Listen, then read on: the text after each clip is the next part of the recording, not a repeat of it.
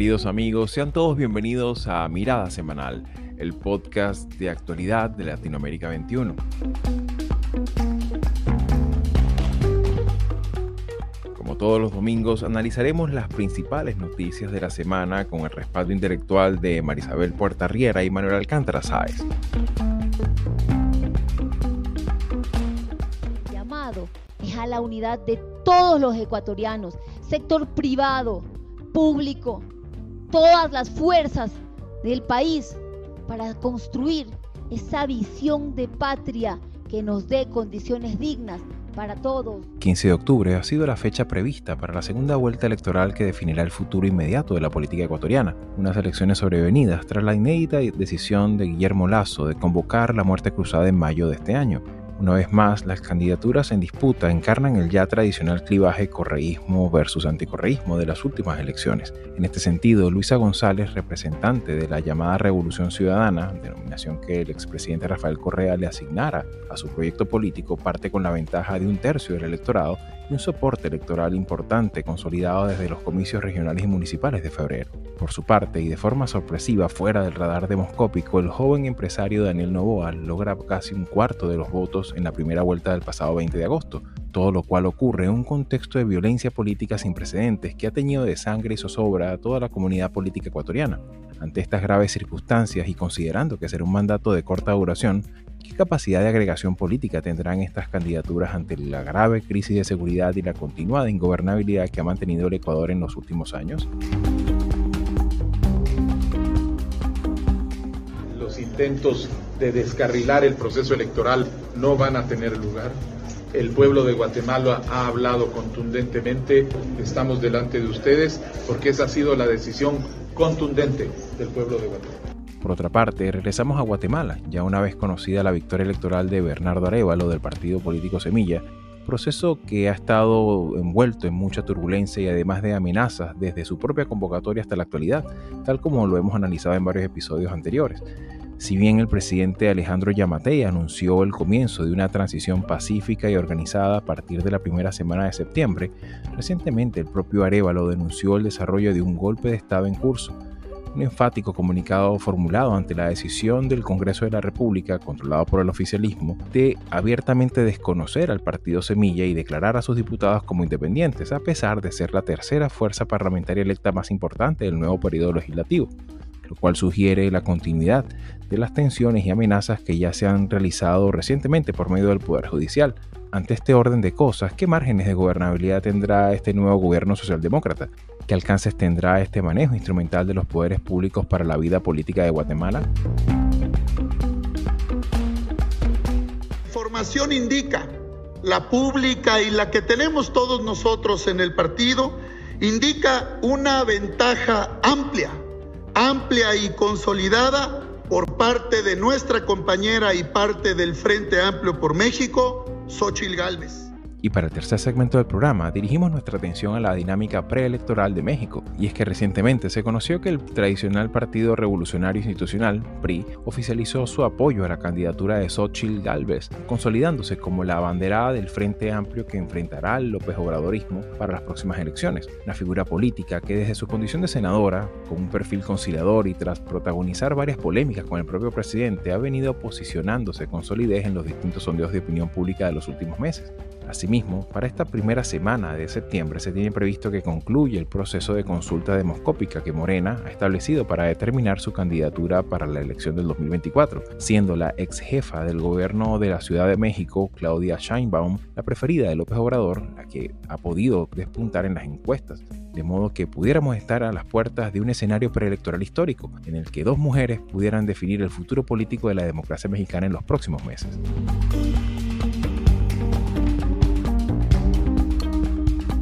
Soy Xavier Rodríguez Franco, les hablo desde Orlando, Florida, y hoy es domingo 3 de septiembre de 2023. Bien amigos, una vez más sean todos bienvenidos a Mirada Semanal y como todas las semanas pues vamos a hacer una evaluación de un, episodio que se antoja electoralista, ¿no? O sea, vamos a evaluar tres temas que de alguna manera han centrado la atención no tan solo de las noticias, sino de la buena parte de la política de la región y precisamente eh, arrancamos con Ecuador, eh, nación pues que tuvimos la oportunidad de conversar la última vez que hicimos el último episodio donde evaluamos un poco el panorama, no tan solo en el plano estrictamente formal de, de, esta, de este proceso sobrevenido de la muerte cruzada y la posterior elección, sino que bueno, ya tenemos un panorama político bastante claro, ya tenemos cuáles son los dos candidatos que se van a enfrentar de cara a esta segunda vuelta prevista para el 15 de octubre. Y me gustaría un poco tu palabra de, de, de, apreciación general, ya conociendo esta, a estas dos figuras que, que, se enfrentan para esta segunda vuelta, Manolo. ¿Cómo, ¿Cómo miras, por decirlo de alguna manera, este nuevo encontronazo entre correísmo y anticorreísmo, visto, digamos, encarnados en estos dos candidatos que quedan para el 15 de octubre? Sí, bueno, eh, lo, lo, primero es señalar lo que, lo que acabas de decir, ¿no? La política ecuatoriana, creo que desde prácticamente desde hace 17 años, gira en torno a la figura de Rafael Correa, ¿no? Y esto ha generado una, digamos, una polarización muy específica que, que vendría a ser el correísmo versus eh, la gente que está en contra, el anticorreísmo. Y en este sentido, eh, es claro que el grupo de Rafael Correa tiene un porcentaje de voto que se sitúa en torno al tercio del electorado ecuatoriano, un tercio del electorado ecuatoriano. Esto ya lo vimos en las elecciones de febrero pasado, cuando hubo elecciones municipales y se dijo en, los medios, ha ganado el correísmo. Cierto, había ganado el correísmo porque el correísmo empezó a controlar las alcaldías de las ciudades más importantes del país, sin ir más lejos, por ejemplo, el caso de Quito, ¿no? Pero lo que, lo que no se decía es que ese triunfo, esa victoria, era sobre, sobre, este, sobre este piso electoral, que ya digo es una horquilla que va entre el 30 y el 34, 35%. Y esto se ha vuelto a, repetir ahora. Eh, la candidata de, del correísmo, Luisa González, eh, ha obtenido el 33,6% de los votos. O sea, esto supone, claro, un, activo electoral muy importante, pero que es un activo insuficiente en un sistema electoral que requiere la mayoría absoluta cuando se llega a la segunda vuelta. Como ya dijimos en, en el programa previo a las elecciones, la originalidad del caso ecuatoriano es que se puede ser presidente en la primera vuelta si se llega al, al 40% y hay una distancia de 10 puntos con el segundo. Este era el objetivo del correísmo y en ese sentido el correísmo pues no logró este, eh, alcanzar este, esta cifra. Porque claro, hay, conviene recordar que el segundo más votado, Daniel eh, Novoa, eh, llegó a casi el 24%, exactamente el 23,5% de los votos. O sea que sí, había 10 puntos de diferencia entre Luisa González y Daniel Novoa, pero claro, Luisa González no había llegado al 40%. Bien, en este panorama, para las elecciones de, de, octubre, sé que es difícil siempre hacer previsiones o pronósticos, pero yo creo que se va a producir lo que se produjo eh, cuando Lasso, es decir, el, anterior presidente Guillermo Lasso, que no ha logrado con, terminar el, periodo constitucional, ganó a la, candidatura de, eh, también avalada en aquel momento por Rafael Correa. Entonces, ah, me, da la impresión de que Daniel Novoa tiene más capacidad de aglutinar el voto de las otras fuerzas políticas que, eh, que Luisa González. Claro, y en ese sentido también es importante evaluar también el, correlato parlamentario, ¿no? Ciertamente el correísmo tiene una presencia importante, pero no, no, no suficiente y va a necesitar, va a tener que echar mano. exacto, sí, perdona, lo cual va, va, a suponer el mantenimiento de un escenario de contención, de, de, ingobernabilidad como el que teníamos. Cierto es, y esto también hay que recordarlo, mm, porque es un caso en, el, en el panorama latinoamericano comparado es un caso insólito. Cierto es que eh, lo que se va a elegir, eh, tanto esta asamblea elegida como la presidencia que se va a elegir dentro de mes y medio, es solo para un periodo de año y medio, es decir, para terminar, para cumplir el periodo que había comenzado Lasso y que por consiguiente el año 2025 tendremos otra vez elecciones generales en, eh, en Ecuador. Es importante esa, esa, acotación, sobre todo porque, bueno, siempre es importante ponderar muchas veces esa, esa grandilocuencia que a veces se da en, el folclore electoral de nuestros países, ¿no? Y que, bueno, vamos a cambiar. Y era un poco el, tema que, y sobre eso te quisiera comentar tu, tu apreciación, el tema también de la seguridad, porque inexorablemente estamos imbuidos en una situación en la que el Ecuador ha visto con, mucha amargura, pues, cómo la violencia política y, el narcotráfico y la, inseguridad, entre tantos factores, eh, se han colado, pues, en, en, la vida en todos sus órdenes en el Ecuador y ciertamente esto también ha marcado su presencia en la, en propia campaña. ¿Cómo ves tú, Marisabel, este, este fenómeno, sobre todo de cara a lo que, precisamente lo que acaba de comentar Manolo, que es un mandato cortito, ¿no?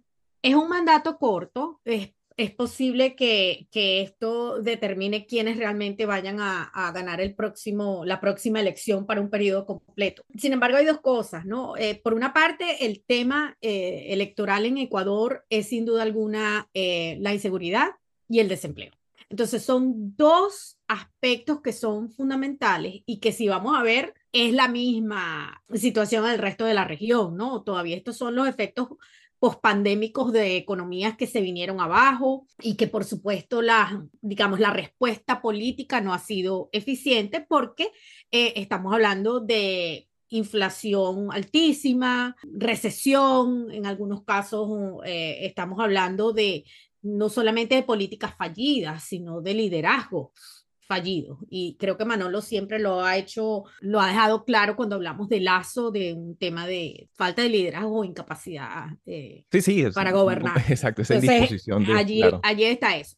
Pero yo quisiera referirme a, a, a, dos aspectos fundamentalmente electorales. Uno, que Novoa no sonaba, sin embargo, hay que, hay que esperar que, es decir, yo creo que sería factible esperar algo parecido a lo que pasó en Guatemala, el candidato menos eh, mencionado, este, de repente logra atraer a quienes están eh, frustrados o se sienten defraudados, eh, sobre todo con la opción que hay, que es el correísmo o cualquier otra cosa. Entonces, eso por un lado. Pero por otro lado también, yo diría que hay que ver si la candidatura, la candidata del correísmo o el correísmo como propuesta política es lo suficientemente sólido en esta oportunidad para traer un candidato que, eh, en este caso, a una candidata que de verdad representa a ese movimiento político o si pudiera tratarse de otra, de otra versión parecida a la de Lenín Moreno. Entonces, eso también creo que forma parte de la decisión que tienen que tomar los ecuatorianos. Por una parte, presionados por la realidad de una economía que está en crisis y de una situación de inseguridad que no es nada más para, para los candidatos que, como hemos visto lamentablemente, con asesinatos, entre otras cosas, ¿no? Sino que la realidad política de Ecuador lo que requiere es de una oportunidad donde la gente de verdad pueda votar por algo que no sea simplemente para evitar que lo peor sea lo que quede, así sea por, para cerrar el, culminar el, el mandato de la Claro, claro, y que ahí también está ese otro elemento que, que, que bueno, incluso el mismo, la, la, misma candidata, pues trataba de alguna manera haciendo haciendo gala de cierta, de cierta maestría para, para sortear eh, esas preguntas incómodas que, bueno, se irá, se irá a indultar a Correa, ¿no? Entonces, bueno, ahí será tu asesor directamente. Entonces, claro, ahí ese, ese, ese, ese manejo, pues ciertamente da cuenta de, de esa, esa, mm, esa incomodidad que, es, que se tiene de cara al futuro, ¿no? Sobre todo considerando, pues, bueno, todavía el Ecuador tiene un montón de problemas no resueltos que tienen un origen inexorablemente del propio correísmo, ¿no? Y en ese sentido, pues, por supuesto, habrá que seguir al tanto de lo que vaya ocurriendo.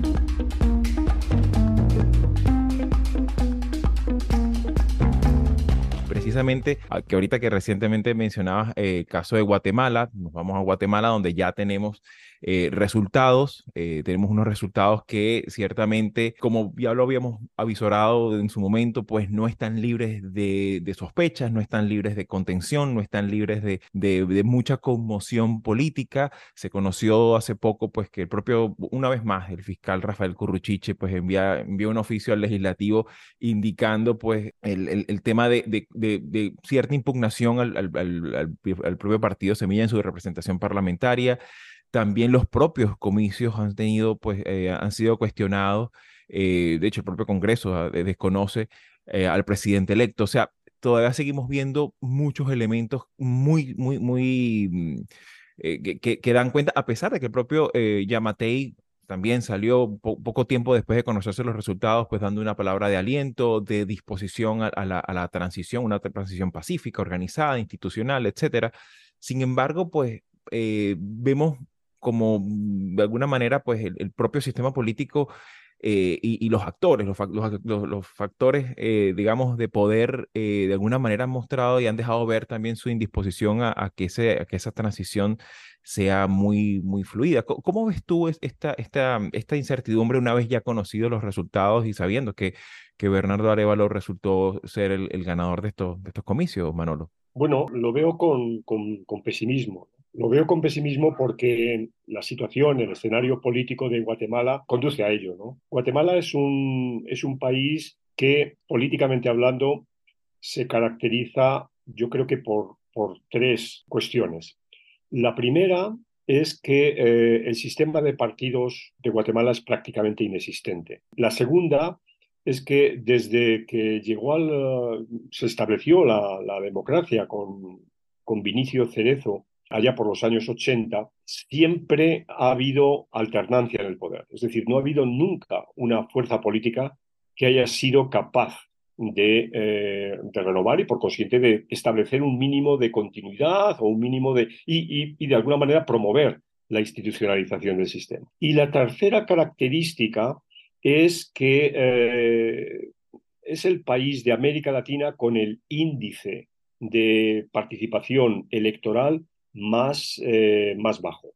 Para que nos hagamos idea, en esta segunda, en esta segunda vuelta, la participación electoral llegó, casi, casi llegó al 45%. Estamos hablando de una participación electoral que mm, evidentemente muestra eh, o, produce una debilidad en el candidato ganador obvia, ¿no? Porque eh, en este caso, estamos, estamos hablando de un, eh, un contingente de, de, votos eh, ciertamente reducido para, para el candidato, para Bernardo eh, Dicho esto, es evidente que el cambio que se debe producir, digo, cuando asuma la presidencia en el mes de enero Bernardo, Bernardo Arevalo es histórico. O sea, si esta palabra la utilizamos para Colombia, eh, cuando eh, triunfó Petro, la debemos también utilizar para, Guatemala. Nunca alguien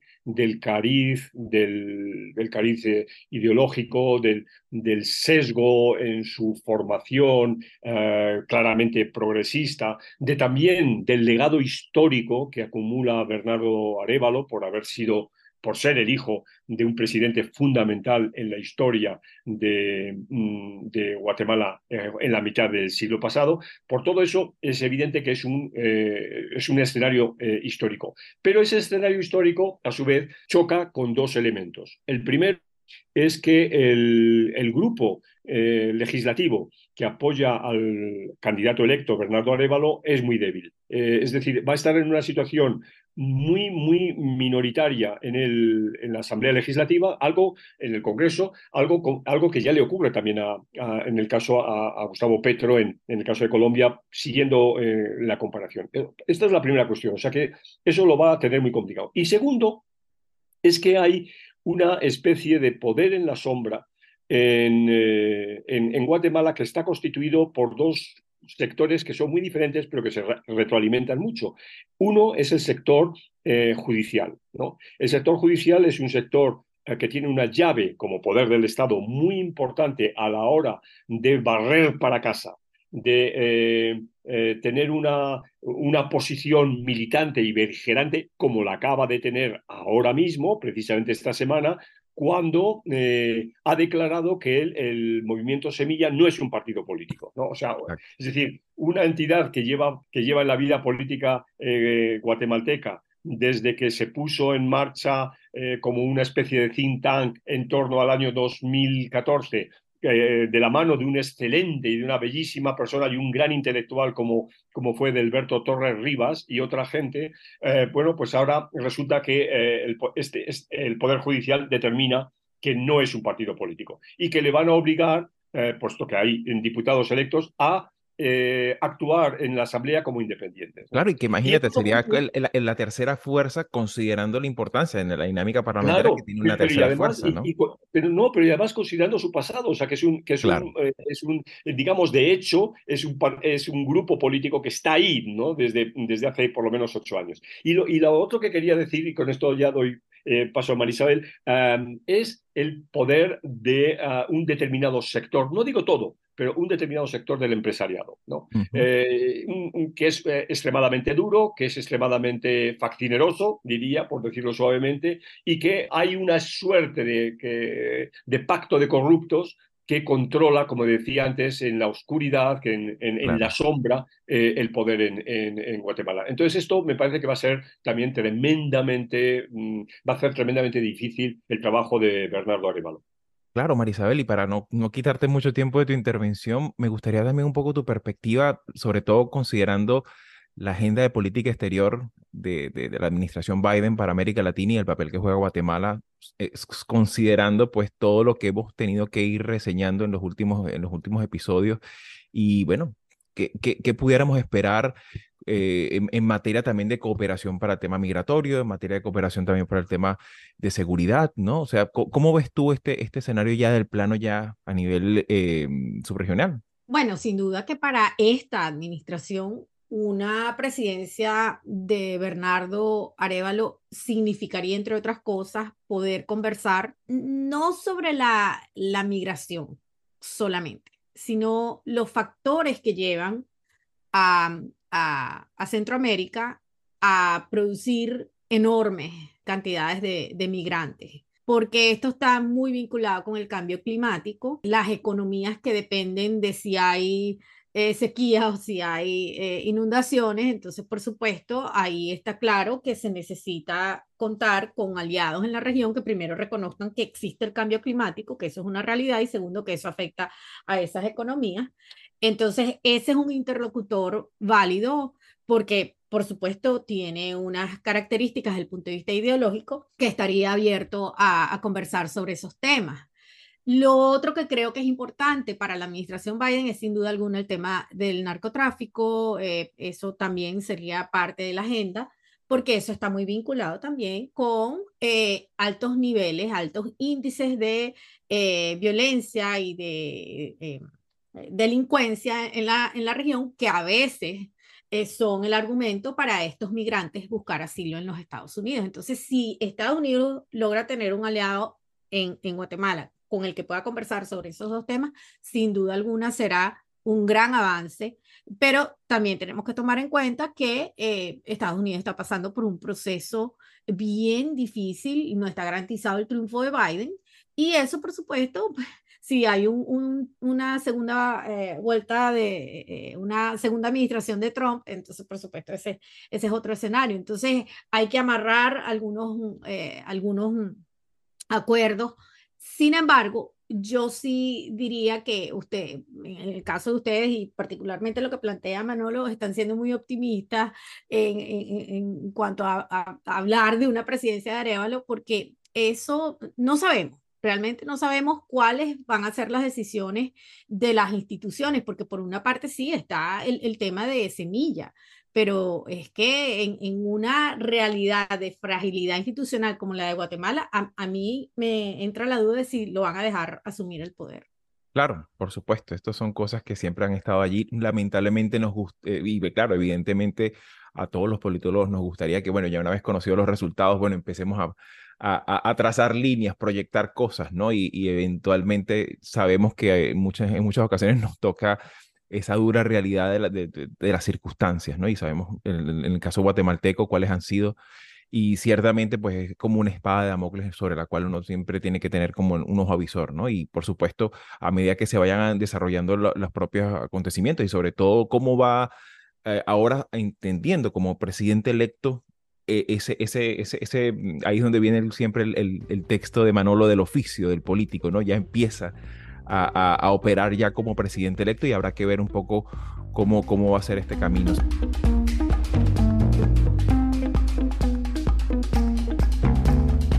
Sin embargo, pues para, para seguir también avanzando en nuestro programa y también tocando esta, esta subregión, vamos a México, eh, una nación en la que esta semana también se conoció que el, el histórico partido, eh, el PRI, eh, decide darle su apoyo a Xochitl Galvez, que de alguna manera, pues con esto consolida su, que ya venía, pues por supuesto, siendo un nombre muy, muy, muy fuerte en las últimas semanas como, como abanderada de la oposición de este Frente Amplio, que bueno, esta, esta etiqueta se ha utilizado ya en otros momentos y en otros países de la, de la en, en, la región, el más, más reciente, pues en el caso incluso de, de, Venezuela, que hace pocos años hablaba de Frente Amplio, para, para hablar precisamente de esa coalición de partidos.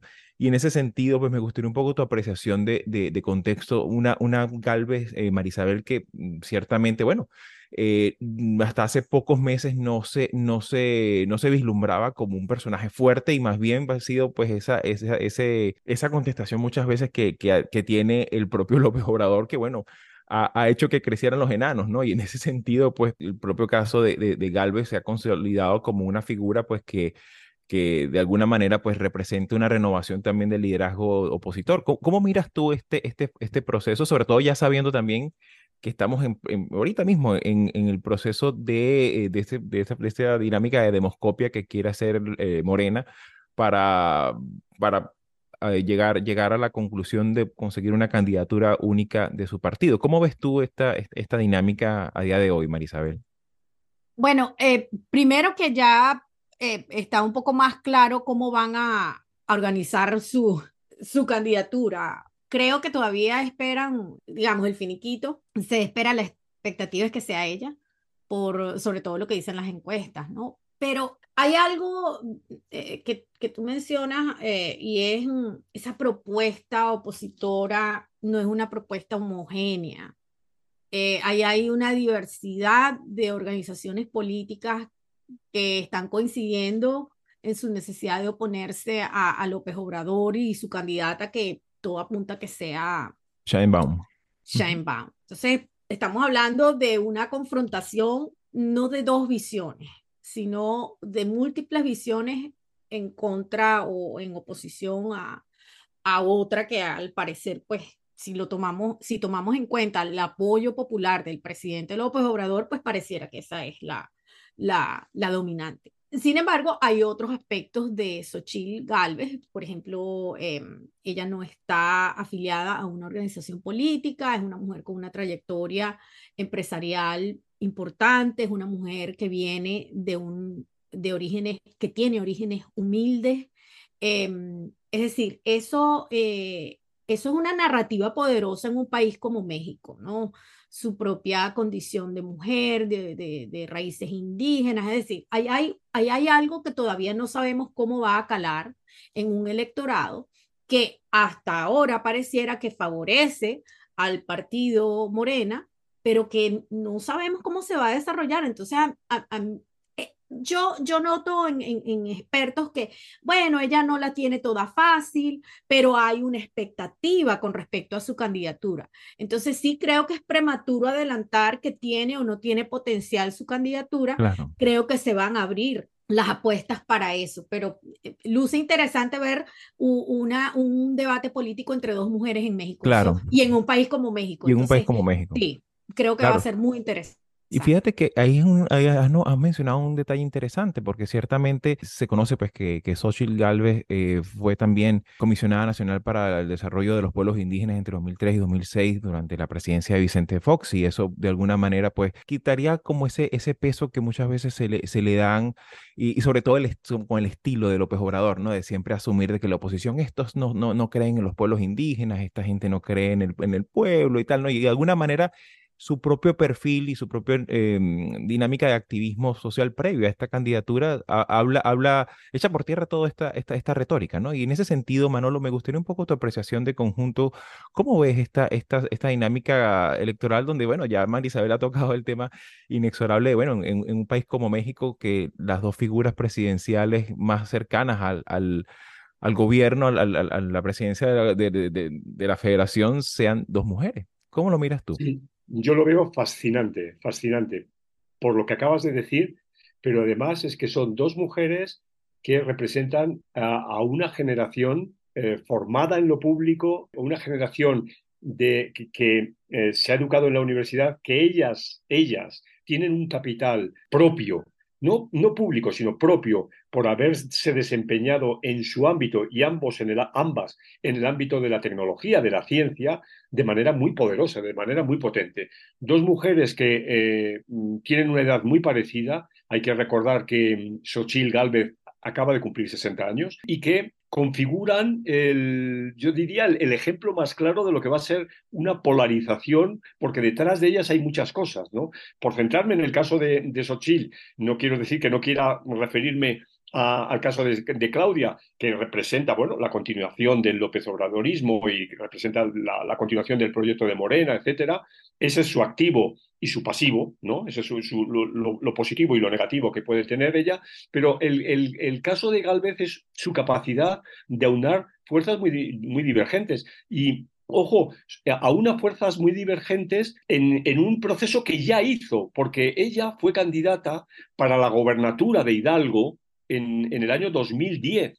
Y en ese momento, eh, la candidatura que ella lideraba se llamaba Hidalgo nos une y estaba integrada por el PAN, partido eh, al que, con el que ahora es, eh, es senadora, pero de manera independiente. Ojo, ella no está afiliada al PAN. Bueno, como digo, Hidalgo nos une estaba integrada por el PAN, por el PRD, por el Partido del Trabajo y por Convergencia. Diríamos que era la, eh, eh, la, contraparte de, del, PRI en ese momento, ¿no? que es quien terminó ganando las elecciones. Entonces, o sea, que quiero decirte con esto que Xochitl Galvez tiene una tradición de jugar en candidaturas em, apoyadas de manera plural por distintos grupos. Y ya digo, pero me parece fascinante, vamos a tener que seguirlo muy, muy atentamente porque vamos a, contemplar un escenario que no se ha dado nunca en la historia de México. De nuevo, vamos a usar el, el, el, adjetivo de histórico, en este caso el calificativo de histórico,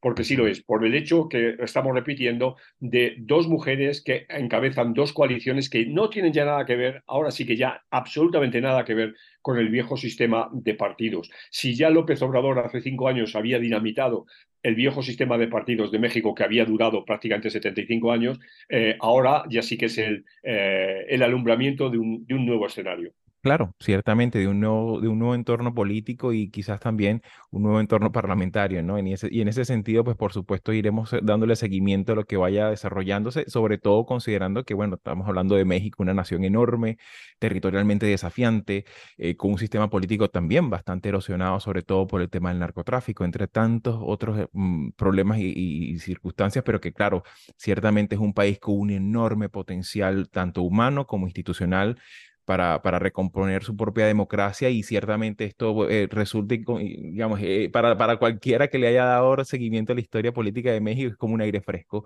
inevitablemente.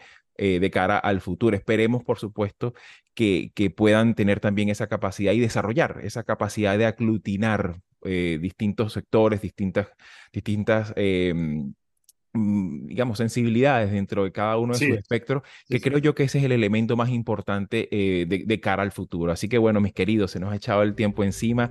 Encantado, como siempre, de compartir apreciaciones con ustedes y por supuesto eh, estaremos pendientes de, estos tres, de estas tres elecciones eh, en, lo que, en, lo que, en lo que viene por las próximas semanas. Así que bueno, será para una próxima oportunidad aquí en Mirada Semanal. Un saludo.